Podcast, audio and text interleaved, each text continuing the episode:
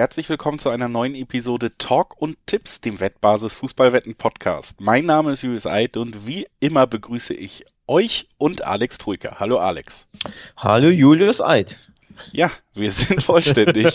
Sehr gut. Und äh, es ist Donnerstag Mittag. Das heißt, äh, wir blicken traditionell auf den kommenden Bundesligaspieltag, alle Spiele, die da anstehen. Mhm. Und das tun wir in einer europäischen Woche. Also ähm, Euroleague-Spiele natürlich heute noch zwei an der Zahl, die wir nicht so richtig in die Besprechung mit reinnehmen müssen, muss man immer direkt sagen. Aber auch Champions League-Spiele aus deutscher Sicht, die wir definitiv mit reinnehmen müssen. Dazu einige Vereine, die noch im Abstiegskampf sind. Der Kampf um Europa ist noch heiß und es geht mit großen Schritten weiter. 30. Spieltag. Also es bleibt spannend und ich freue mich drauf, dass wir gleich drüber reden. Vorher aber noch mal ein paar Hinweise. Sportwetten sind ab 18 nicht für Minderjährige gedacht und alle Angaben, die wir in diesem Podcast machen, das sind Angaben ohne Gewähr, einfach weil sich die Quoten von Wettanbieter zu Wettanbieter verändern können. Zusätzlich sei euch gesagt, dass Sportwetten Spaß, aber auch süchtig machen können. Und wenn das bei euch der Fall ist, dass es zum Problem wird, dann könnt ihr euch an den Support der Wettbasis wenden, sei es per Mail oder per Live-Chat oder ihr guckt mal auf spielen-mit-verantwortung.de vorbei. Auch da gibt es erste Hilfsangebote für euch, wenn das Ganze, wie gesagt, zum Problem geworden ist. So, das war das kurze Vorwort. 30. Spieltag, äh, europäische Eindrücke noch im Hinterkopf.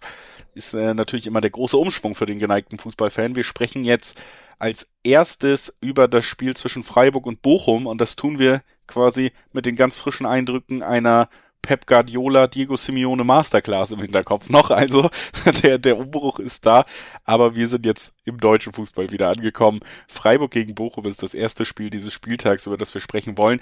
Und es ist das Duell zwischen einer Mannschaft mit Bochum, die sich ja im ich glaube eigentlich schon fast sicher sein kann. Zehn Punkte Vorsprung, fünf Spieltage vor Ende auf den Relegationsplatz.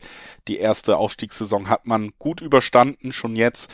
Aber auf der anderen Seite die Freiburger, die natürlich nicht nur im Rennen um die europäischen Plätze mitmischen, sondern auch weiterhin im Rennen um die Champions League mitmischen, da sie am letzten Spieltag wieder drei Punkte sammeln konnten und äh, das, ja, gegen die Eintracht aus Frankfurt. Also Freiburg weiter gut unterwegs, nur drei Punkte hinter den Champions League Plätzen und jetzt eine der Mannschaften, wo man sagen könnte, das ist wirklich eine Mannschaft, die sollte im Endspurt so viele Punkte wie möglich sammeln, um sich vielleicht sogar noch den ganz, ganz großen Traum zu erfüllen. Christian Streich wird das nicht gerne hören, wenn ich das sage, aber das ist ein Pflichtsieg für den SC Freiburg, wenn man am Ende so europäisch wie möglich spielen möchte, also so hoch ähm, finishen möchte seine Saison wie möglich, nämlich optimalerweise natürlich auf Rang 3 oder 4. Der Abstand ist ja gering, drei Punkte auf Leipzig, vier auf Leverkusen, also da geht noch einiges.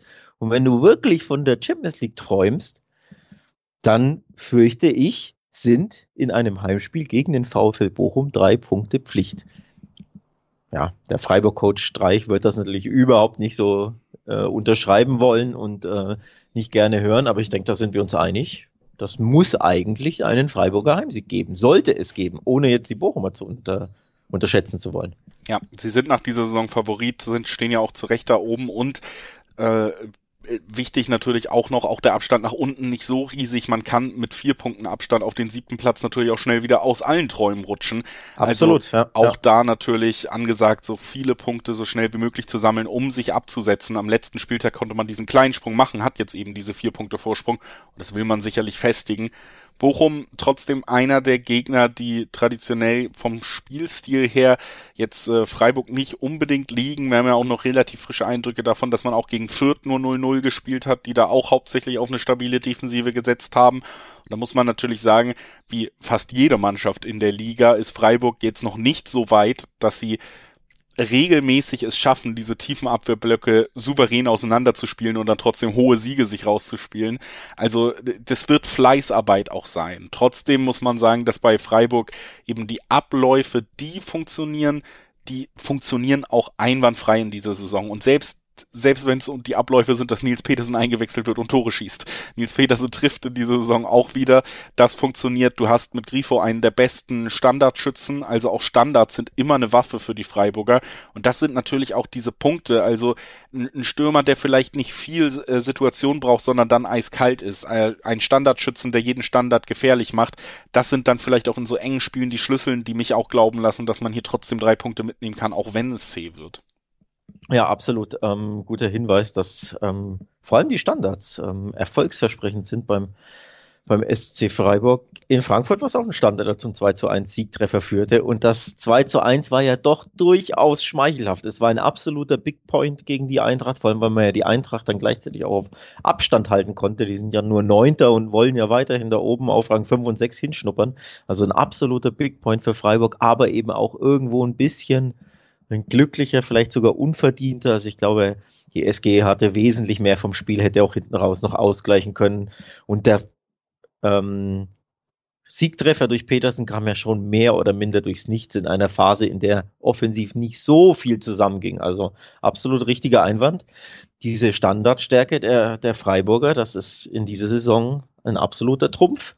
Und ich glaube, darauf wird es auch gegen die Bochumer ankommen, denn ähnlich wie du erwarte ich sie auch eher schwer zu knacken, defensiv stark im Umschaltspiel, eine richtig, richtig unbequeme Mannschaft. Das hat zuletzt auch Bayer Leverkusen, auch ein Champions League Aspirant, am eigenen Leib erfahren. Also das wird schwere Arbeit für Freiburg, da gehe ich voll mit.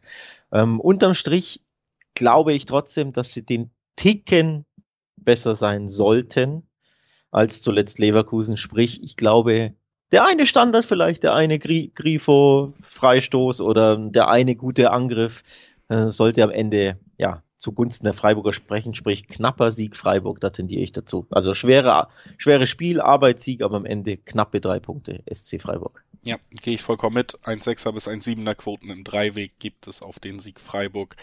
Wahnsinnig viele Tore werden auch nicht fallen, also auch Over-Under wetten vielleicht das Under dann interessant, weil es eben C wird. Aber ja, da sind wir uns einig und dann würde ich sagen, lass uns direkt weiterspringen zum nächsten Spiel in unserer Chronologie. Es ist das äh, Duell zwischen Mainz und Stuttgart und damit ja Mainz ähnlich unterwegs was wie Bochum, nur noch ein bisschen gesicherter. Die haben schon 38 anstatt Bochum 36 Punkte, also auch da Ziel Klassenerhalt deutlich souveräner geschafft als in der letzten Saison, wo man ja diese absolut herausragende Hinrunde, äh, Rückrunde brauchte, um sich noch nach oben zu kämpfen. Mainz steht so ein bisschen im Niemalsland jetzt in den letzten fünf Spieltagen. Ich glaube, das, das kann man so konstatieren. Weder nach oben noch nach unten wird es wahnsinnig interessant werden. Auf der anderen Seite hast du mit den Stuttgartern natürlich einen Verein, der mitten drin steckt im großen Chaos äh, da unten im, im, Kampf um den Klassenhalt. Ne? 15. mit 27 Punkten, dann kommt Bielefeld mit 26 Punkten auf 16 Relegationsplatz und dann schon auf einem direkten Abstiegsplatz auch nur einen Punkt hinter den Stuttgartern die Hertha. Und ähm, ja, Augsburg scheint sich so ein bisschen abzusetzen, ist jetzt schon fünf Punkte vor Stuttgart. Also diese drei Mannschaften kämpfen quasi drum, wer kriegt die Chance Relegation, wer schafft noch den einen sicheren Platz und wer steigt direkt ab. Also Stuttgart ganz, ganz stark involviert da unten und deshalb natürlich wahnsinnig unter Druck jetzt an jedem Spieltag. Absolut. Ähm, der Druck ist enorm auf, auf die Stuttgarter. Die Mainzer können das natürlich entspannt angehen.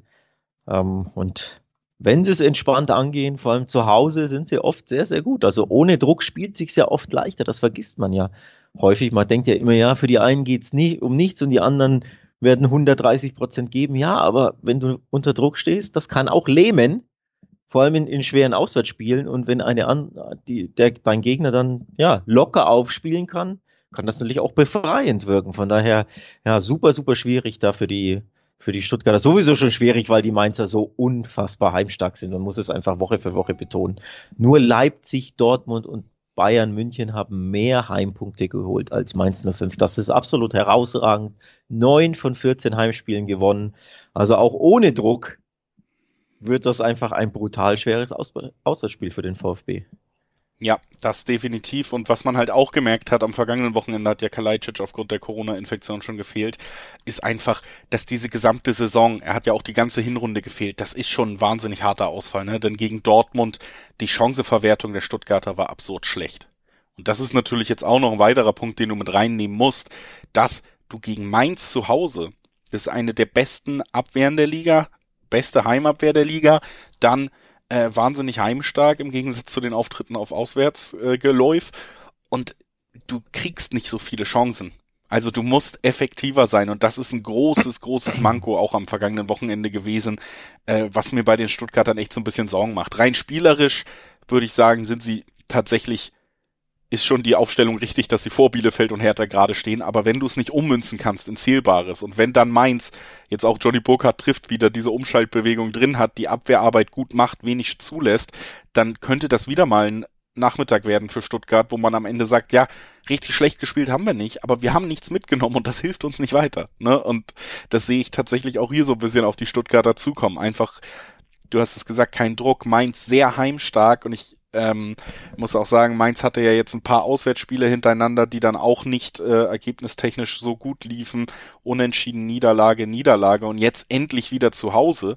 Wenn man darüber redet, dass ich hab, ich spreche ja auch immer vor den Bundesligaspielen mit mit Fans und Experten aus dem Umfeld, die waren alle so Mensch, ja, auswärts, da, da freut man sich nicht so richtig drauf. Jetzt war es dreimal in Folge auswärts. Jetzt ist natürlich auch die Vorfreude da, dass du zu Hause endlich mal wieder diese Punkte sammeln kannst. Das spielt er ja auch mit rein. Ne? Also ich sehe hier Mainz tatsächlich, wenn nicht unbedingt spielerisch auf einem komplett anderen Level als Stuttgart, trotzdem im Vorteil. Und es gibt Zweierquoten auf die Mainzer. Ne? Das ist interessant. Zweierquote Quoten für so eine heimstarke Mannschaft ähm, ist ja mega lukrativ, springt einem ins Auge. Bei Stuttgart kehrt Kalajdzic übrigens voraussichtlich zurück, Covid überstanden, also das ist ein eine positive Nachricht für den VfB. Gibt aber auch ein oder zwei negativen, nämlich die Doppelsechs fällt aus oder zumindest das, das Zentrum ähm, fällt aus. Endo hat Covid jetzt und Karasor die fünfte Gelbe gesehen. Also da fehlen wirklich die Stabilisatoren im zentralen Mittelfeld vor der Abwehr. Ähm, beide super wichtig fürs Spiel des VfB. Da tut sich also eine Lücke auf und der VfB ist ja sowieso nicht sonderlich abwehrstark oder hat einfach immer wieder Probleme, vor allem gegen den Ball. Vor allem bei Umschaltsituationen werden sie meiner Meinung nach oft viel zu häufig und viel zu leicht entblößt, ähm, die Defensive des VfB. wenn dann im Zentrum gleich zwei wichtige Stammspieler ausfallen, boah, das kann bitter werden. Das alleine schon, muss ich sagen, führt mich schon dazu, dass ich mir auch diese Zweierquoten notiere und rausstreiche ähm, und sage, Mainzer Heimsieg ist sehr, sehr gut vorstellbar. Ich persönlich habe aber nur so ein reines Bauchgefühl, wo ich mir sage, so ein Unentschieden könnte ich mir vorstellen. Grundsätzlich. Ich weiß nicht warum, ich kann es auch nicht so begründen unbedingt, denn mal, die Mainzer sind brutal heimstark und die Stuttgarter, naja, wankelmütig, so nennen wir es mal zuletzt. Aber irgendwie habe ich so im Bauchgefühl ein mögliches Remis drin, um ehrlich zu sein. Ja, ist auch nicht ausgeschlossen. Wie gesagt, ich sehe sie von der prinzipiellen spielerischen Klasse auch nicht so weit auseinander. Bei mir spielt er tatsächlich am Ende eben auch mit rein. Wie gesagt, nach jetzt drei äh, Punktverlusten auswärts, dass Mainz da zu Hause dann einfach nachlegen kann, jetzt mal wieder einen Erfolg feiern kann. Äh, ist, ist ja immer noch eine gute Bundesligamannschaft in dieser Saison und ich glaube, es wird einfach auch mal wieder Zeit, wenn man sich jetzt anguckt, unter welchen Umständen die letzten drei Punktverluste zustande kamen.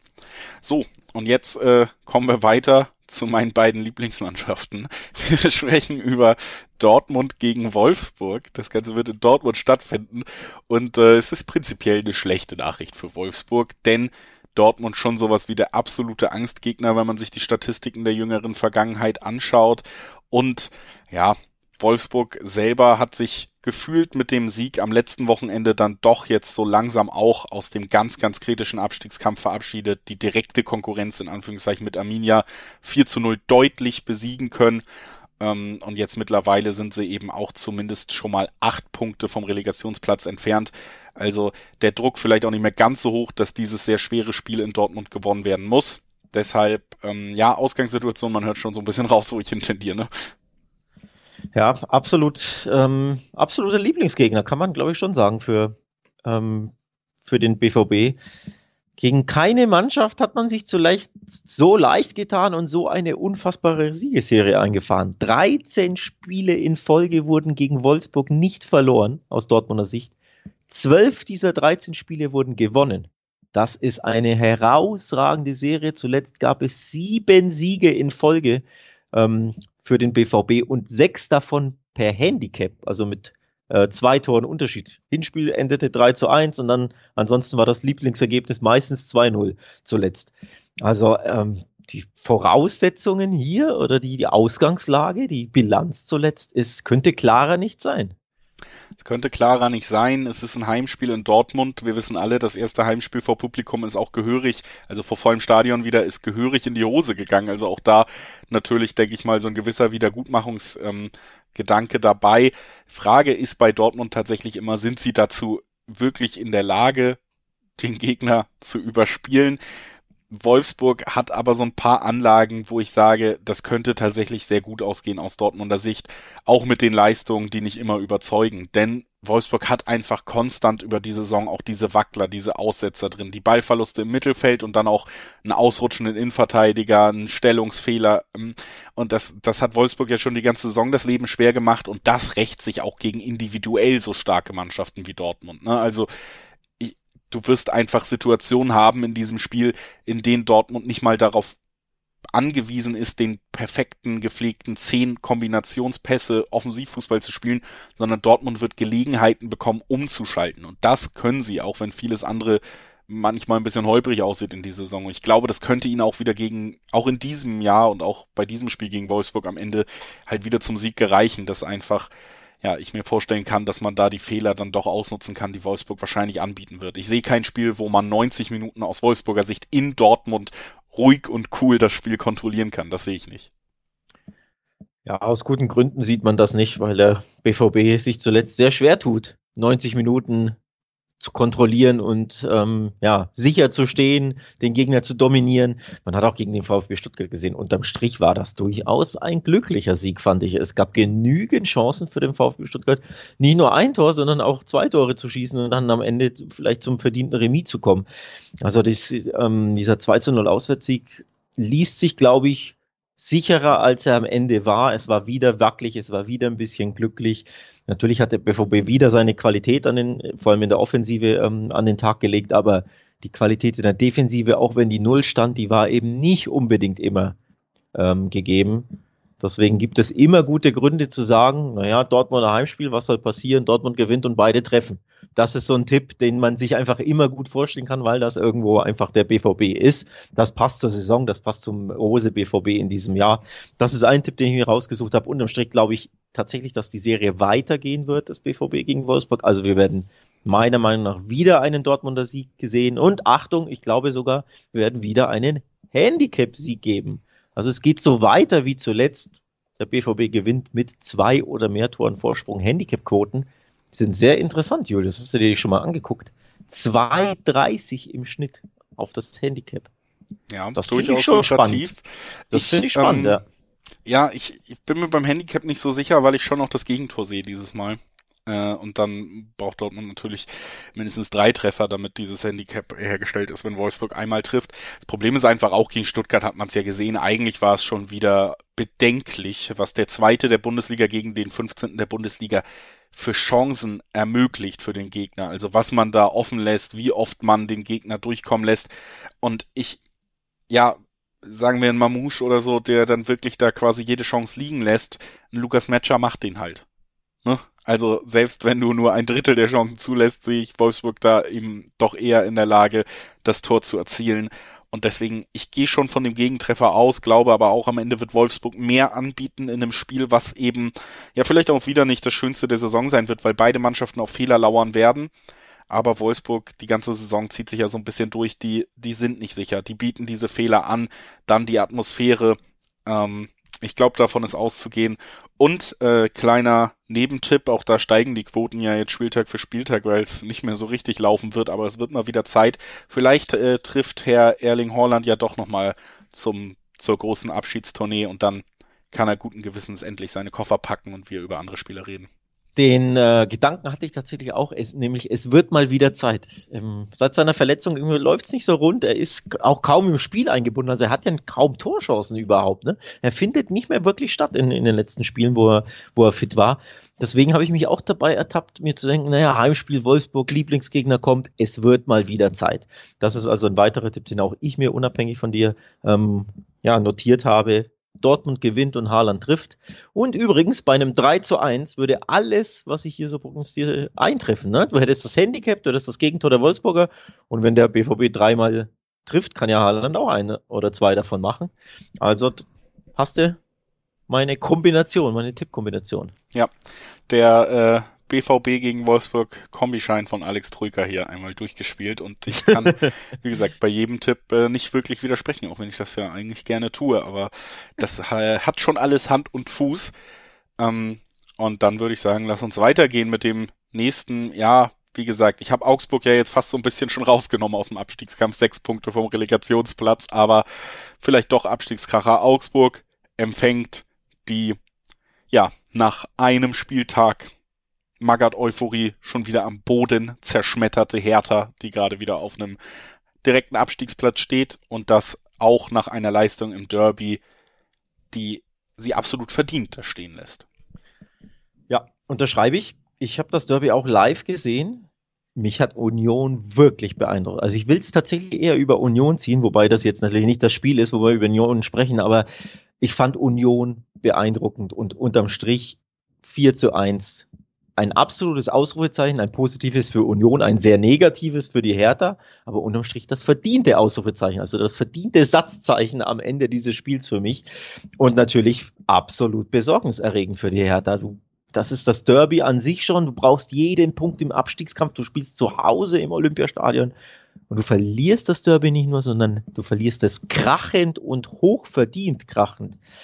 Absolut ähm, besorgniserregend, gebe ich dir recht. Und jetzt in Augsburg, wie schwer das wird, haben, haben wir auch zuletzt gesehen. Da hat sich die ein oder andere Mannschaft sehr, sehr schwer getan ähm, gegen, ja, teilweise euphorisch aufspielenden, aufspielende Augsburger, die in sehr, sehr guter Form sind. Also wirklich zuversichtlich aus härter Sicht bin ich nicht, was dieses Spiel betrifft. Nee, vor allen Dingen, weil dieses Derby eben der absolute Nackenschlag auch einfach ist in der Art, wie es jetzt gespielt wurde, weil man eben, ja, man hat das zweite Mal den Trainer gewechselt, hat dann den einen Sieg geholt, diesen Effekt gehofft. Dann gab es die erste Niederlage gegen starkes Leverkusen, 2-1, ordentliches Spiel. Man war so ein bisschen so, ja gut, das ist nicht die beste Mannschaft der Liga, man kann mal gegen Leverkusen verlieren, aber vielleicht erreicht Magath die Mannschaft ja wirklich so, zumindest auf der kämpferischen Ebene, wo sie Korkut eben zuvor nicht erreicht hat. Und jetzt gibt's eben in diesem emotional so wichtigen Spiel so einen Rückschlag, wo man dann eben sagt, okay, vielleicht ist dieser Trainereffekt auch durch diese Deutlichkeit dann irgendwie wieder verflogen. Zumindest die Positivität, die im Umfeld hätte aufkommen können, ist weg oder hat nie richtig die Chance bekommen, weil man es eben auch in dieser Art jetzt verloren hat und weil es danach ja dann auch zum Konflikt mit den eigenen Fans kam. Das spielt ja auch noch mit rein, ne?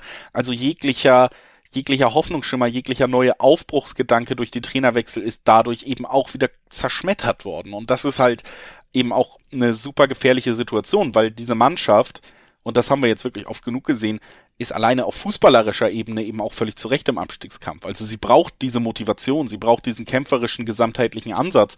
Und wenn das schon wieder bröckelt, die werden nicht durch ihren schönen Fußball das Ganze drehen können. Und jetzt hast du da mit Augsburg eine Mannschaft, der ist äh, einfach seit Jahren bewundernswert, egal, wenn sie da im Abstiegskampf stecken. Es gibt wenig, äh, wenig Unruhen drumrum. Und am Ende erledigt diese Mannschaft dann möglichst äh, zwei, drei Spieltage vor Saisonende spätestens den Job. Und das bietet sich jetzt an. Denn dieser Sieg, Heimsieg für Augsburg, würde sie ja quasi bei der Gesamtkonstellation an diesem Spieltag Bielefeld auf dem Relegationsspiel spielt gegen Bayern noch ähm, und dann äh, hast du die Hertha im direkten Duell. Das würde sie ja wirklich fast in die komplett sichere Zone jetzt befördern. Das in einem Heimspiel als Mannschaft, die einfach viel besser als Mannschaft funktioniert, nach den Eindrücken des letzten Wochenendes, sehe hier erneut bitteres Wochenende auf die Hertha zu kommen und dann haben wir nur noch vier Spieltage, reden über eine Hertha auf einem direkten Abstiegsplatz und das wird ganz, ganz eng.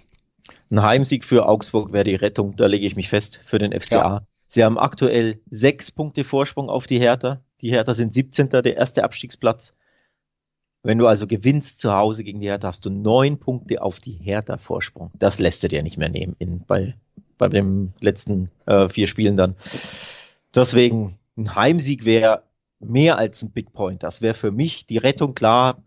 Relegationsplatz je nach Bielefeld-Ergebnis, je nach Stuttgart-Ergebnis äh, ist noch möglich, aber es wäre zumindest äh, direkter Abstieg wäre wär safe ähm, für den FCA und das weiß natürlich der Verein, die werden brennen. Und die brennen für mich sowieso schon seit Wochen ähm, in positiver Hinsicht. Richtig gut drauf. Ich habe es angesprochen, von den letzten sechs Partien nur zwei verloren.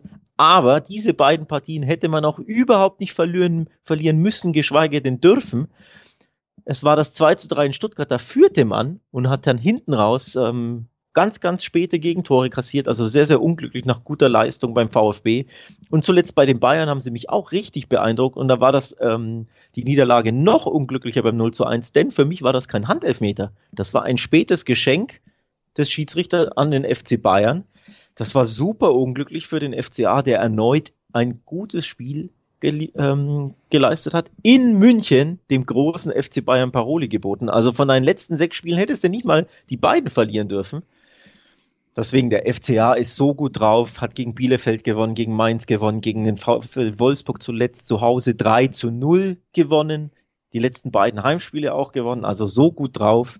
Ich tendiere, du merkst es eh klar, sehr, sehr stark zum nächsten Augsburger Heimsieg. Absolut. 1,9er Quoten im Dreiweg, auch äh, nicht unspannend und ja, aufgrund der Gesamtkonstellation, die wir jetzt beide dargelegt haben, für mich auch sehr naheliegend, einfach auch. Sie haben das Publikum und die Gewissheit, dass sie hier quasi die Saison, das Saisonziel erreichen können. Ähm, und das ist einfach etwas, was viel Überzeugung reinbringt, der die Hertha eben, das haben wir auch am vergangenen Wochenende wieder gesehen, nicht immer was entgegenzusetzen hat. Einser-Quoten auf äh, Augsburg gab es, glaube ich, in den letzten Wochen oder vielleicht in der Saison noch nie. Ja. Würde ich jetzt mal behaupten, auch wenn sie natürlich sehr hoch Aber sind. Aber netterweise noch im hohen Bereich. Das, wie nein, können nein, sie noch sehr, spielen? Sehr hohe 1,90er Quoten, aber trotzdem, allein, dass die 1 vorne ist, glaube nicht, dass das zuletzt der Fall war bei, bei einem Augsburg-Spiel. Von daher, das spricht ja auch Bände. Ne? Auch die Wettanbieter merken eben, oh, das ist wohl doch, ja, eine klare Sache ist jetzt falsch, ähm, das würde nicht passen, aber eine klarere Sache, als man bei den Namen der Vereine vielleicht auf den ersten Blick äh, meinen würde. Zumindest was die Form anbetrifft. Deswegen Augsburger Sieg, Heimsieg. So, Punkt. Punkt. Was eine klare Sache ist, auf jeden Fall, ist, dass wir euch ans Herz legen können, mal auf wettbasis.com vorbeizuschauen. Denn diese Website wird euch auf jeden Fall weiterbringen, wenn ihr euch aufs Sportwochenende, auf den nächsten Tag, auf, auf jeden Tag der Woche, der Sport bietet, vorbereiten wollt. Es gibt wirklich eine riesige Auswahl an Vorschauen auf nicht nur Fußballspiele, sondern auch auf alles andere, was im Sport abgeht. Wir haben äh, Radrennen, wir haben NBA-Playoffs gerade noch, äh, wir haben einen WM-Boxkampf, der ansteht. Zu all diesen Themen findet ihr da schnell und übersichtlich die Vorschauen direkt mit den besten Quoten, den möglichen Tipps, die man da anspielen kann. Also das ist wirklich ein Full-Service-Portal, muss man sagen. Deswegen sage ich wettbasis.com hier auch nochmal ganz offiziell ans Herz gelegt. Schaut da sehr gern vorbei, wenn ihr gut vorbereitet sein wollt. Und wir schauen auf, Alex, es wird dich freuen, man darf es sagen, ein Derby. Gladbach spielt gegen Köln. Das, das freut mich. ist ein Derby. Und, Wunderschön. Äh, ja, damit ein emotionales Spiel, eine, ja, ich würde mal sagen, vielleicht sogar das letzte Spiel aus Gladbacher Sicht, wo man ein mit einem sehr guten Auftritt vielleicht noch irgendwie versöhnliche Gefühle am Ende schaffen könnte zu dieser Saison. Es läuft ja auch besser, aus den letzten vier Spielen drei gewonnen, ein Unentschieden mitgenommen, ne? Also die, die Ergebnisse stimmen so langsam wieder bei den Gladbachern und jetzt, jetzt müssen sie es zu Hause beweisen, dass sie da eben auch nochmal wirklich die Fans in dieser Saison zumindest ein bisschen beglücken können. Einfach wird es nicht, denn emotionales Spiel, Köln unter Baumgart, das passt sehr gut zusammen und ich muss ehrlich sagen, auch der 3 zu 2 Sieg gegen Mainz von Köln am letzten Spieltag, das war eines der schönsten Spiele, die ich in der Bundesliga seit langem, langem gesehen habe. Das hatte richtig, das hat richtig Spaß gemacht. Also und vor allem war es richtig emotional. Also ja. das hat ja zu dem gepasst, was du gesagt hast. Ne? Emotionale Spiele, die passen zu Baumgart, die passen, passen zum Baumgartschen FC in dieser Saison. Da kitzeln sie irgendwie die paar Prozente noch mehr raus. Ähm, die er aus seiner Mannschaft rauskitzelt, beziehungsweise sie können es quasi umsetzen auf dem Platz und ähm, ja, die Motivation scheint zu stimmen. Auch ein Rückstand, auch ein Zwei-Tore-Rückstand ähm, gegen sehr schwer zu knackende Mainzer wird dann nochmal umgedreht, ich glaube, sie lagen 0-2 hinten, ne? 0-2, 3-2, so hinten raus. Also emotionale Spiele können sie ja. Und dieses Spiel ist gerade für den FC sehr, sehr emotional, dieses Derby. Ähm, war auch zuletzt immer sehr, sehr emotional. Ein sehr schwer zu tippendes Spiel, denn die Siege wechseln sich recht häufig ab. Es gab reihenweise ähm, Kölner Siege, aber auch Gladbacher Siege in den letzten Partien, also in den letzten Derbys, in den direkten Duellen. Deswegen sehr, sehr schwer zu tippen für mich auf dem ersten, zweiten und auch auf den dritten Blick, um ehrlich zu sein. Ich tue mich, ich tue mich schwer. Ja, kann ich absolut nachvollziehen. Ich finde trotzdem auch interessant zu erwähnen äh, bei den Kölnern, weil man es vielleicht äh, trotzdem nicht immer so präsent hat. Die sind auch nur einen Punkt hinter Platz sechs weiterhin. Ne? Die sind mitten im Rennen um den großen ja, Traum absolut. Euroleague. Mhm. Also für die geht es auch um noch mehr als nur den Sieg um des Sieges willen und um, um Versöhnung hinten raus. Gladbachs Saison, der, die hatte sich wohl schon nach Ende der Hinrunde so ein bisschen erledigt, beziehungsweise da hatte man noch eher Angst, dass man ganz in den Abstiegskampf rutscht. Aber die sind so eher im Niemandsland, wohingegen Köln jetzt nicht nur die Motivation hat, ähm, Derby, sondern natürlich auch die Motivation hat, es geht weiter um Europa und ich glaube, das ähm, kann man Steffen Baumgart auch zugestehen, dass er in der Lage ist, diese Motivation auf seine Truppe zu übertragen und die auch auf dem Feld sichtbar zu machen. Ne? Also er ist ja auch einfach ein Trainer, der auch seinen Spielern ein System schafft, in den in dem sie durch diese Wucht, durch diese Emotionalität profitieren können. Also ich sehe da schon ein Spiel, das nicht unbedingt sichtbar machen wird, dass man auf den ersten Blick sagen würde, der Kader von Gladbach ist qualitativ überlegen. Ich glaube, das spielt hier wenig die Rolle. Die Frage ist wirklich, ist Gladbach in der Lage, sehr, sehr unangenehmen Kölnern Paroli zu bieten oder kann Köln durch diese Intensität tatsächlich da auch den Schneid in Gladbach abkaufen? Und ja, ich, ich halte es wirklich gerade nach dem letzten Auftritt, der bringt auch nochmal Euphorie, diese Art des gedrehten Rückstandes. Ich halte es nicht für ausgeschlossen, dass wir hier sogar einen Köln-Sieg auswärts sehen aber bin mir da auch nicht sicher genug, um das tatsächlich zu empfehlen. Deshalb, ich finde, um das schon mal zu sagen, hier die, die doppelte Chance ganz interessant, weil wenn wir uns eh nicht so ganz sicher sind, wie es ausgeht, dann kann man ja auch zwei von drei Ergebnissen einfach abdecken und die doppelte Chance auf Köln, x2, also unentschieden oder die in dieser Saison bessere Mannschaft, die tabellarisch bessere Mannschaft gewinnt, das gibt immer noch interessante Quoten von bis zu 1,8. Apropos emotionalisierte Kölner. Das waren sie im Hinspiel auch sehr. Wir erinnern uns, das endete 4 zu 1 für den ersten FC Köln. Das war auch hoch emotional im Rhein-Energiestadion. Im Derby, im Hinspiel eben. Da wurde äh, Gladbach aus dem Stadion geschossen. Ähm, und die, das vorherige Derby haben sie auch gewonnen, nämlich in Gladbach. Letzte Saison im Februar, 20. Spieltag, gab es einen 2 zu 1 Auswärtssieg. Also dein Tipp, den gab es letztes Jahr schon, nämlich den Auswärtssieg des FC. Deswegen, es gibt gute Gründe, sehr gute Gründe zu sagen, man nimmt den Außenseiter-Tipp hier, der sehr lukrativ ist, denn 3,50er Quoten gibt es auf Köln. Das, ist, das springt schon auch ein bisschen ins Auge. Ähm, aber ich wäre mir jetzt ähnlich wie du auch nicht sicher genug, um da zu sagen, ja, auf jeden Fall, das macht der FC, sondern es wäre, es ist ein Risiko, es ist ein riskanter Tipp, es ist ein lukrative, lukrativer Tipp aufgrund der Quote, aber natürlich einfach super schwer ähm, zu prognostizieren. Das zeigen ja, wie gesagt, auch die letzten Spiele. Also die letzten beiden hat äh, der FC gewonnen. Davor gab es drei Derby-Siege in Folge für die Gladbacher. Ähm, deswegen einfach, es ist eines dieser berühmten Münzwurfspiele für mich. Münzwurf-Derby, kann man vielleicht drüber schreiben. Ähm, unterm Strich, glaube, die für mich sicherste Sache ist zu sagen, beide treffen. Weil das ist in so einem Derby, das war auch zuletzt eben immer der Fall. Es gab immer Tore auf beiden Seiten. 4-1 Köln, 2-1 Köln, 3-1 Gladbach, 2-1 Gladbach, die letzten Ergebnisse. Dann ja, dann gab es ein 1-0 Gladbach, aber auch dann wieder 2-1 Köln. 3-2 Gladbach gab es, ein 2-1 Köln. Also all das sind die Ergebnisse der letzten 18 Spiele.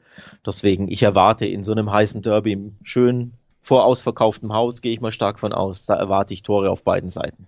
Ja, es wird in Teilen ungestüm sein. Das wird gerade aus Kölner Sicht auch gewollt und in Kauf genommen, aber öffnet natürlich auch Türen für einen wiedererstarkten Tyrann zum Beispiel. Also klar, ähm, würde ich auch so auf jeden Fall unterschreiben, dass das äh, der sehr wahrscheinliche Ausgang ist bei dem Tipp, treffen beide ja oder nein, ja zu sagen.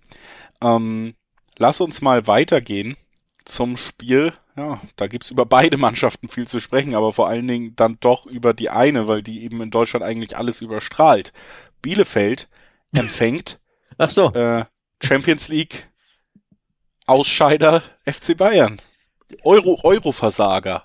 Die, die Mannschaft, die alles überstrahlt, Bielefeld empfängt. Das war eine Anmoderation. Ja, ja werden sich die Arminia vorhin freuen, dass sie zu solcher Prominenz gelangen in diesem Podcast hier. Schön für die Arminia. Ja, nee, natürlich überstrahlen die Bayern alles. Und zwar in dem Fall, hoppla, Überraschung im negativen Sinne. Denn das kommt nicht so gut an gegen den FC Villarreal. Achtung, den Tabellen siebten in Spanien im Viertelfinale der Champions League rauszukrachen. Also Euro-Versager klingt natürlich nach Bildschlagzeile.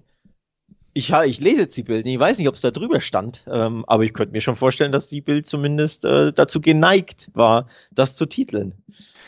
Ja, also was man dann vielleicht weniger, sage ich mal, schlagzeilenkräftig titeln kann, ist aber auf jeden Fall, Bayern München befindet sich weiterhin nicht in der besten Form. Ne? Wir haben eine starke Hinrunde gesehen und äh, jetzt muss Bayern eben erleben, dass die Hinrunde für Mannschaft mit ihren Ambitionen nicht die Phase ist, wo man in der besten Form sein muss.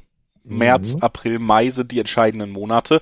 Und wir reden hier seit Wochen drüber, sei es in der Bundesliga oder in unseren Champions League Vorschauen, dass die Münchner eben ihre Probleme haben. Sie spielen mit einer sehr hohen Abwehrkette, die dann doch immer mal irgendwie die Konter preisgibt. Andererseits float es offensiv aber nicht mehr so, dass sie das immer ausgleichen können. Also die ersten Warnzeichen sind ja vielleicht sogar schon das, das letzte Spiel in der Champions League gegen Salzburg oder die beiden Partien gegen Salzburg gewesen, wo du das Hinspiel nur 1-1 spielst und dann im, einfach in einem wilden Rückspiel 7-1 gewinnst, äh, weil du, weil du sie offensiv überrennen kannst. Diese Power fehlt jetzt auch so ein bisschen. Lewandowski mehr denn je in Gerüchten involviert, äh, Unruhe neben dem Platz, Müller weit weg von seiner Topform. Ja, ähm, absolut. Und das können sie nicht mehr auffangen, ne? Und das konnten sie am Ende gegen Villarreal nicht mehr auffangen.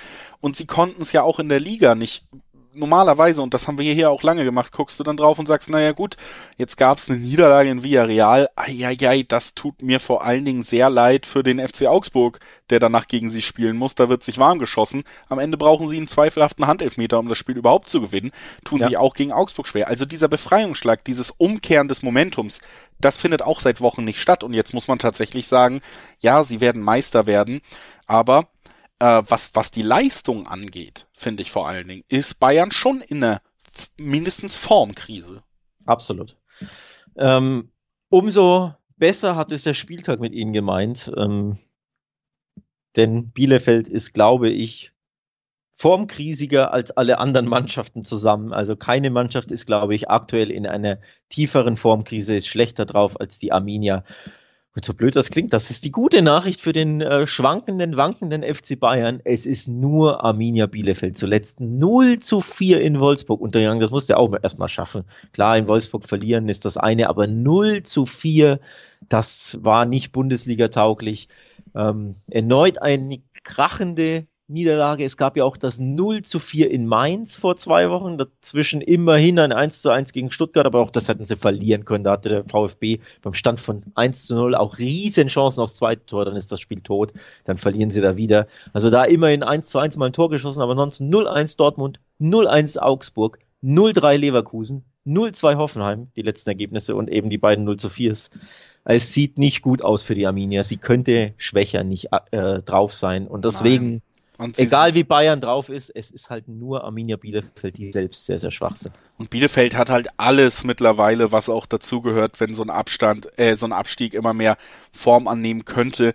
Nämlich nicht nur, dass die Ergebnisse nicht stimmen, sondern auch, dass du auf und neben dem Platz einfach weitere Tiefschläge kassierst. Du hattest erst die schwere Kopfverletzung vom Kapitän Fabi Klos, der jetzt sein Abschiedsspiel quasi nicht mehr bekommen wird, was ja auch emotional Tragisch. sicherlich irgendwas in dieser Mannschaft macht. Tragisch, ja. Gegen ja. Wolfsburg hast du es ja auch gesehen. Klar, sie sind schon schlecht reingestartet, sie lagen schon 1-0 zurück, aber dann wieder dramatische Bilder nach einem Zusammenstoß von Cedric Brunner auch am Kopf. Auch das hat sie nochmal komplett rausgerissen. Dann hast du einen einzigen spielerischen Lichtblick eigentlich noch in dieser Saison, nämlich einen Patrick Wimmer, der gibt jetzt am gestrigen Mittwoch wird bekannt, nach nur einem Jahr Ausstiegsklausel, ich wechsle nach Wolfsburg.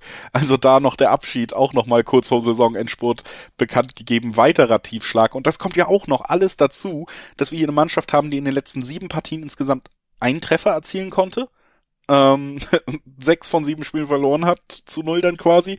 Also, ja, Bayern ist nicht in der besten Verfassung, aber ich, wenn Wolfsburg diese Saison gegen Bielefeld 4-0 gewinnen kann, dann wird der FC Bayern wahrscheinlich auch ein 2-0 schaffen, so sagen wir es so. davon, davon darf man ausgehen.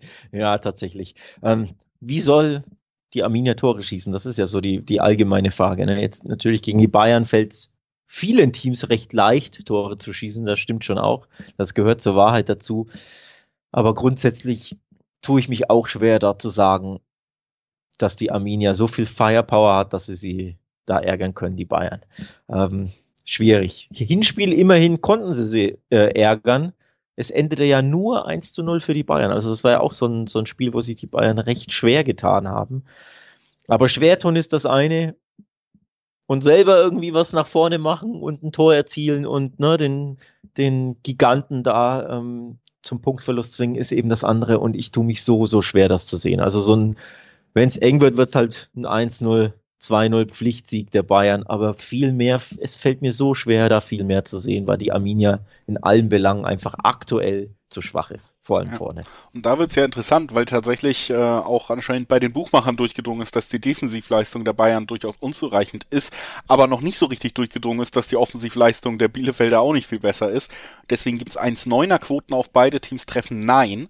Und das ist schon eine sehr gute Quote dafür, dass Find wir sagen, okay, jetzt hält einfach mal die Bayern-Abwehr, die 80 Prozent aufwärts Ballbesitz haben und außerdem was zu beweisen gegen eine Mannschaft, die äh, eine sehr schwache Offensive hat, schaffen sie es mal die Null zu halten. Die 1,9er Quote da schon und dann natürlich tatsächlich auch die Kombi direkt interessant. Eigentlich im Dreiweg Bayern mit 1,20er Quoten uninteressant, aber Bayern gewinnt und kassiert keinen Gegentreffer.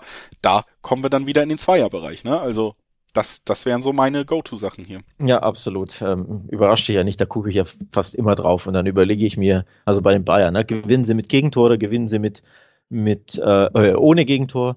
Das sind ja immer die Überlegungen, die ich, ich habe, weil es da immer Zweierquoten gibt in der Regel und weil, und dann mache ich es davon abhängig, wie gut ist der Gegner offensiv, wie unbequem, wie, wie gut kann er angreifen oder umschalten. Bei Bielefeld ist die Antwort halt, ja, leider nicht sehr gut. Und deswegen neige ich natürlich auch stark zu dem Tipp, klar. Dann sind wir uns da ja auch einig, können weitergehen zum nächsten Spiel. Es ist das Duell. Übrigens, wir sind schon äh, mit dem Bayern-Spiel in den Sonntag eingetreten, kann man ja auch mal kurz erwähnen. Es gibt äh, fünf Samstagsspiele und vier Sonntagsspiele. Ähm, mhm. Auch nochmal eine neue Konstellation. Hatten jetzt ein paar Mal schon drei Sonntagsspiele, aber sehr voller Sonntag an diesem Wochenende, quasi fast der Split in der Mitte einfach auf zwei Tage. Und das zweite Sonntagsspiel, über das wir sprechen, das ist das Duell zwischen Hoffenheim und Fürth. Und auch hier haben wir natürlich die Ausgangslage eines klaren Favoriten und einer Mannschaft, die in Fürths Fall nicht nur wie bei Bielefeld mitten im Abstiegskampf steckt, sondern den fast schon verlassen hat, die eigentlich abgestiegen sind. Also klare Ausgangslage, was das angeht. Andererseits aber auch mit Fürth eine Mannschaft, die es, ja, glaube ich, nachgewiesenermaßen mittlerweile drauf hat, jeder Mannschaft zumindest ein 0-0 abzuringen. Ne? Der vielen Mannschaften vor allem. Und ich glaube, dieses 0-0, das werden sich die Vierter auch irgendwie so ein bisschen äh, ausmalen in, in Sinsheim. Denn die Hoffenheimer haben ihre, ihre Form auch völlig verloren. Die waren ja richtig gut drauf zwischendurch, schön auf äh, Champions League-Kurs und hatten richtig, richtig gute Chancen, da bis zum Ende ähm, gewaltiges Wörtchen mitzureden. Ich will jetzt nicht sagen, dass das vorbei ist. Natürlich haben sie noch äh, Chancen. Aber es sind ja trotzdem eben schon sieben Punkte Rückstand auf Leipzig auf Rang 4. Warum?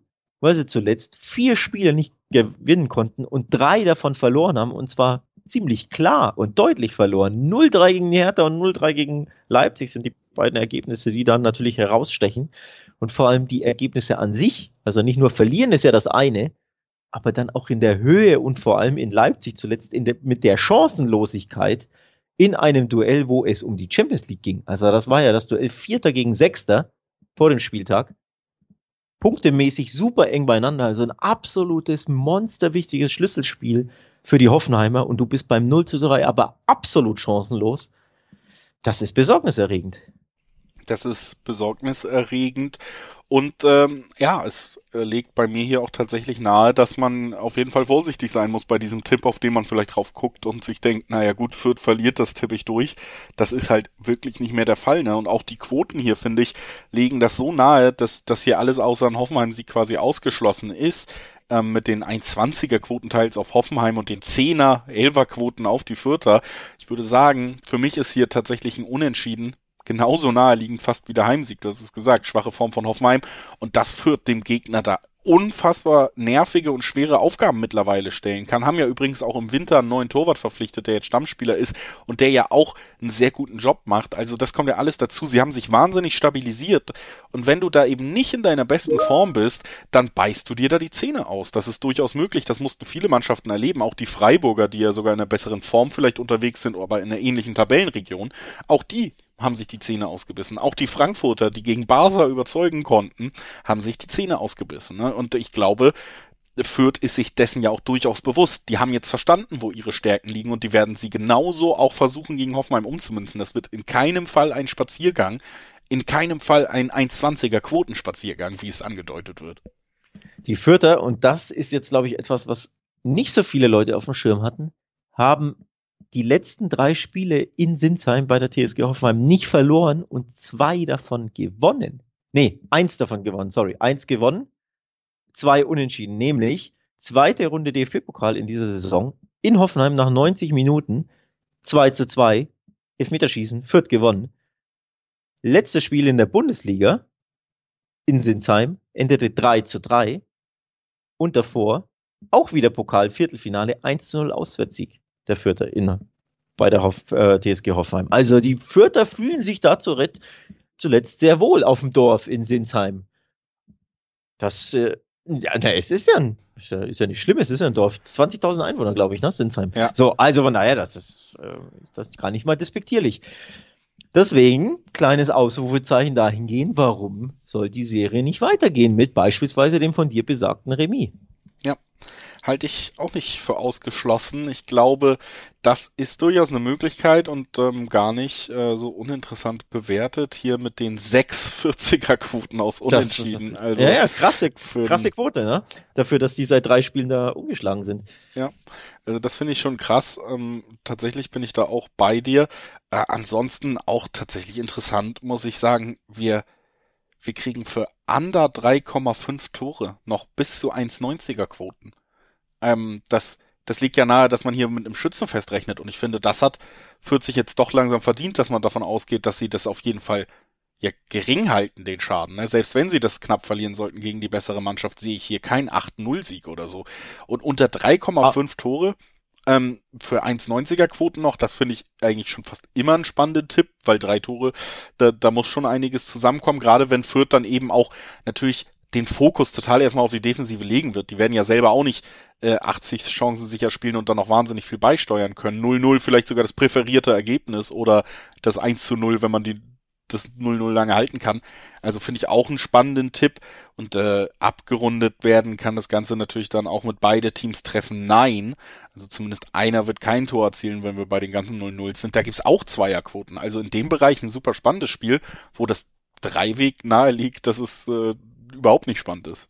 Ja, ähm, wobei man ja sagen muss, oder erinnern muss an das Hockey-Ergebnis im Hinspiel. Das 6 zu 3 der Hoffenheimer entführt. Absolute Anomalie, ähm, dieses Spiel gewesen. Wahnsinn. Und grundsätzlich fallen recht viele Tore in diesem Duell. Das ist dann schon erstaunlich. Deswegen kann ich schon verstehen, dass der ein oder andere vielleicht beim äh, Over-Under-Tippen aufs Over 2-5 schielt. Denn 6 zu 3 angesprochen, Pokalspiel endete 2 zu 2, da war das Over auch dabei. Dann 3 zu 0 Auswärtssieg äh, der Hoffenheimer gab es in Fürth, Over erreicht. Dann gab es dieses besagte 3 zu 3, auch da das Over erreicht.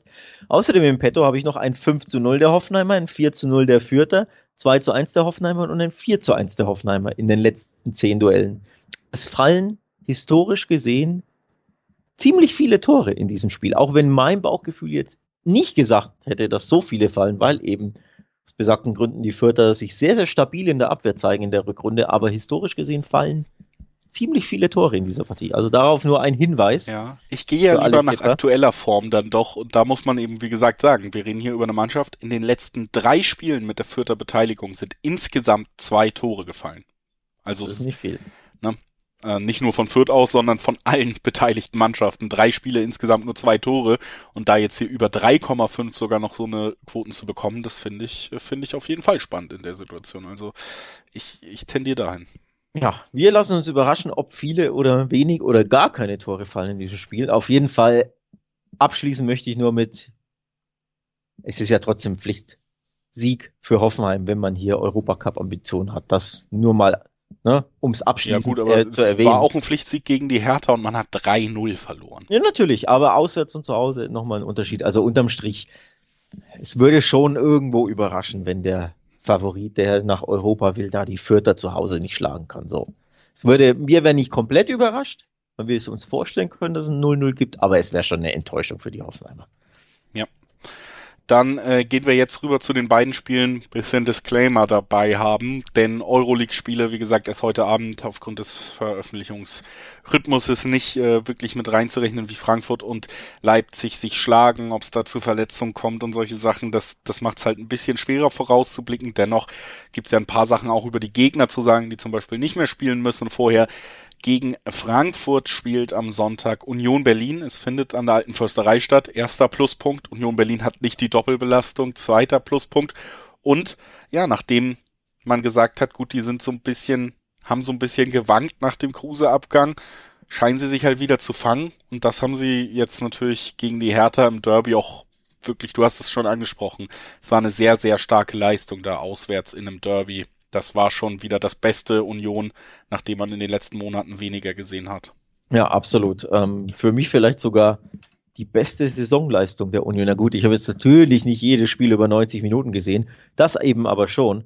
Das war wirklich beeindruckend. Also ich war entzückt von den Unionern, obwohl es, ich habe ja mit dem Verein nichts am Hut, aber das war einfach eine, eine wirklich tolle Leistung, vor allem auch offensiv toll, mit welcher Energie sie gespielt haben, Na, ähm, wie ernst sie das genommen haben, das Spiel. Also ein Derby, klar, bedeutet dann immer mehr, aber oftmals auf dem Platz siehst du es ja trotzdem nicht immer in Derbys, dass es ein Derby ist. Das Gefühl hatte ich für Union eben schon, die haben das wirklich so angenommen, wie wenn das ein Pokal-Halbfinale ist. Sie wollten das unbedingt gewinnen, die waren angestachelt. Sie haben, finde ich, vor allem in der Anfangsphase, in diesen 20, 30 Minuten oder was, haben ja die Hertha absolut überrannt. Und von daher natürlich bleibt das irgendwo im Gedächtnis ein bisschen. Wenn ich das also mit reinnehme in mein Bild, das ich projiziere aufs Spiel und dann mit reinnehme, dass die Frankfurter ein super schweres Spiel im Camp Nou beim FC Barcelona haben, möglicherweise mit einem Ausscheiden am Ende, denn ne, Aufnahme ist ja Donnerstagmittag, das Spiel war eben einfach noch nicht. Wenn ich dann dieses Bild zusammensetze, die einen geknickt und doppelt belastet und die einen euphorisiert im letzten Spiel, dann könnte ich mir schon vorstellen, dass es erneut einen dieser berühmten Unioner Heimsiege gibt, bei denen beide Mannschaften vielleicht auf Augenhöhe agieren, aber Union eben diesen Ticken ja, abgezockter ist am Ende und dieses eine Tor mehr schießt. Ja, vor allen Dingen ist bei, bei Frankfurt tatsächlich ziemlich egal sogar, wie es ausgeht, würde ich erstmal so in den Raum stellen gegen Barca, weil, wir haben schon drüber geredet, es ist generell so ein emotionaler Höhepunkt, dass die Frage ist, inwieweit kannst du dich zwischendrin immer nochmal auf Liga einlassen und das haben wir ja auch am vergangenen Wochenende gesehen, es klappt so mittelmäßig und ja. es bleibt ihnen ja nichts übrig. Es ist ein Jahrhundertspiel, du musst dich vollkommen drauf einlassen, du spielst im Camp Nou, das ist für die, für viele Spieler ja auch, nicht nur für die Fans, das das Karriere-Highlight vielleicht, ne? Und du gehst mit einem 1-1 rein. Dir bleibt nichts anderes übrig, als da reinzugehen mit einem Alles oder Nichts und wir lassen jeden, jeden Tropfen Energie in diesem Stadion. Das sind sie sich selber schuldig, das sind sie den Fans schuldig und das wird diese Mannschaft auch tun. Und selbst mit der Euphorie aus einem Camp Nou Sieg, das wird dafür sorgen, dass der, der Liga-Alltag vielleicht ein bisschen zu früh dann wiederkommt. So, also ich ja.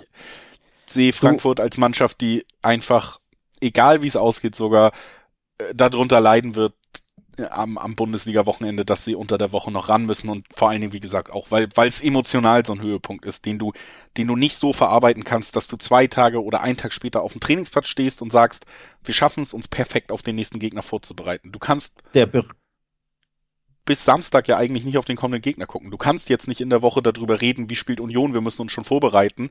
Dann spielst du heute Abend. Morgen kannst du nur regenerieren und dann ist ein Tag, um dich vorzubereiten auf einen schweren Gegner. Das, das der funktioniert. berühmte nicht. Spannungsabfall. Ja. Ne?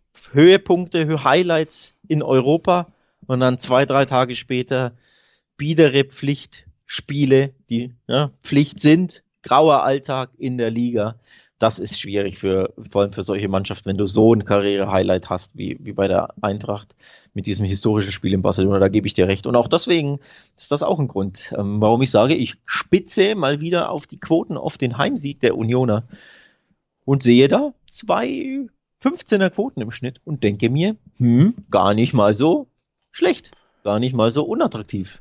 Absolut, schließe ich mich auch direkt an, habe es ja auch gerade ausgeführt, warum ich nicht äh, an Frankfurt glaube und dazu muss man dann eben auch sagen, äh, der Tipp, dass, dass Union Berlin zu Hause gewinnt, das ist selten ein schlechter Tipp, sowieso.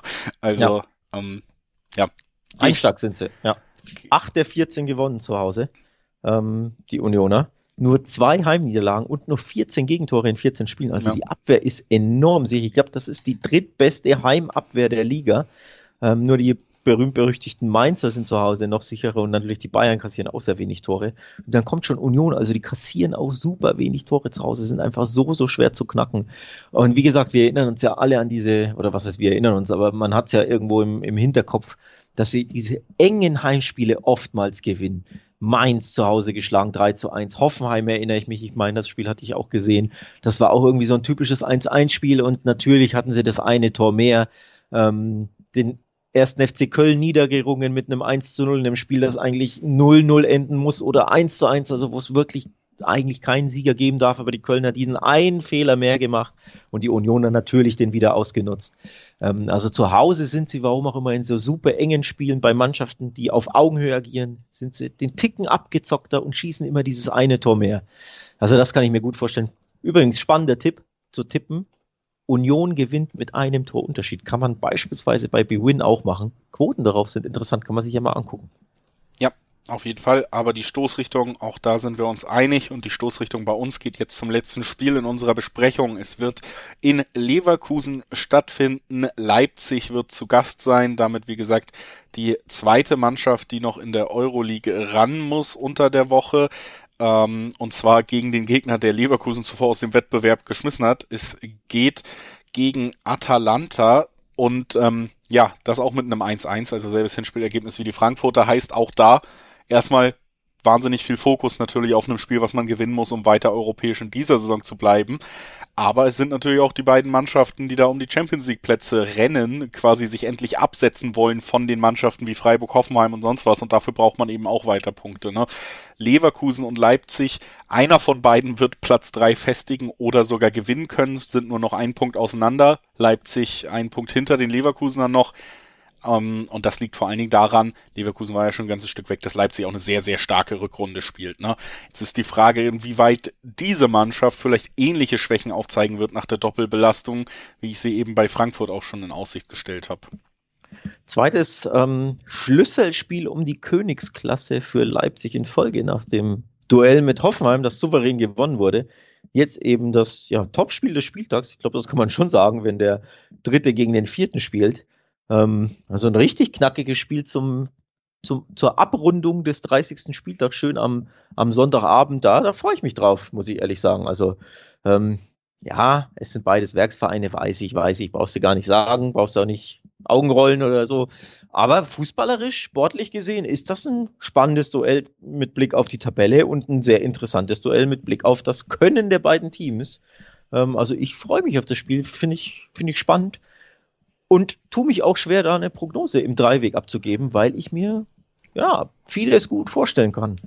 Vor ja, allem Tore, musst, vor allem Tore. Du musst halt eigentlich Leipzig vorne sehen, aber dieser Vorsprung wird halt so ein bisschen konterkariert dadurch, dass sie diese Doppelbelastung jetzt haben, eventuell auch äh, jetzt auswärts bei Atalanta vielleicht sogar einen Schlag hinnehmen könnten, also aufs Gemüt, dass man da, da doch als deutsche Mannschaft wieder ausscheidet und ähm, ja da auch wieder ordentlich negativ rausgehauen wird am Ende einer Woche. Es könnte ja sein, dass jetzt alle deutschen Mannschaften aus den europäischen Wettbewerben ausscheiden, ne?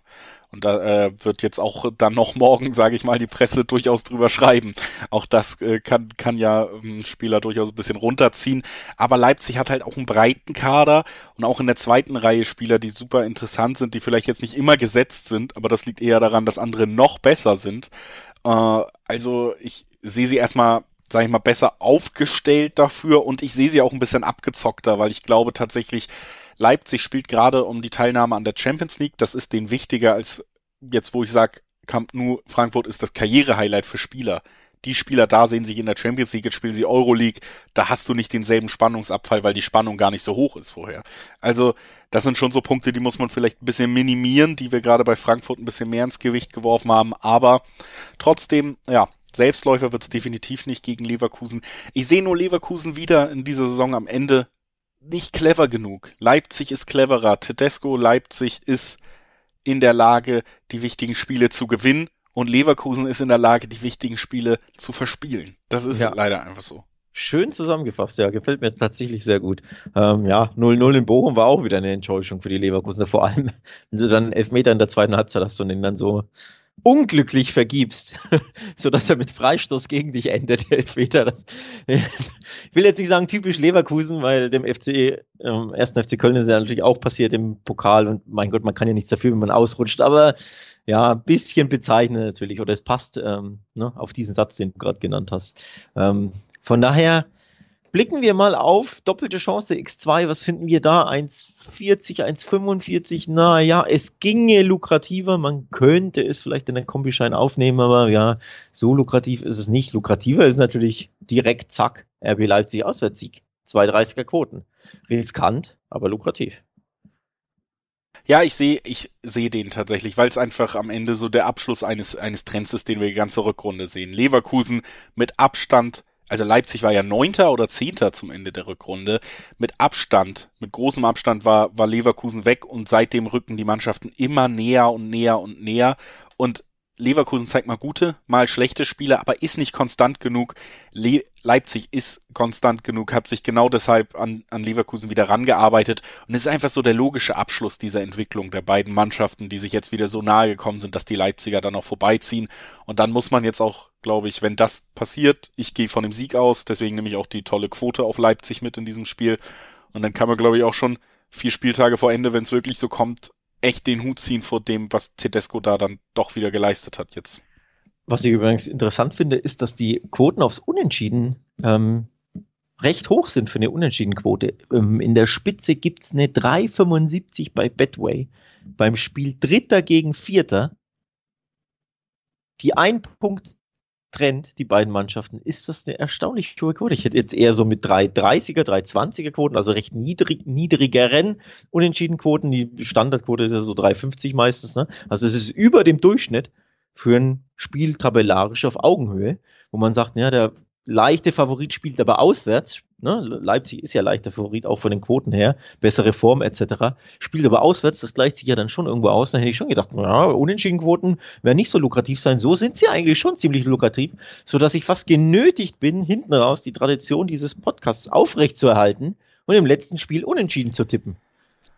Ja, wie gesagt, ich, ich glaube, so ein enges Spiel das ist einfach dann eine Situation, wo Leipzig das ausnutzen kann, dass es eng ist, dass sie dann eben den letzten Punch haben. Aber, aber dass es jetzt kein Spiel wird, wo Leipzig so locker gewinnt wie zuletzt in einer Halbzeit gegen Hoffenheim, das kann ich mir auch vorstellen.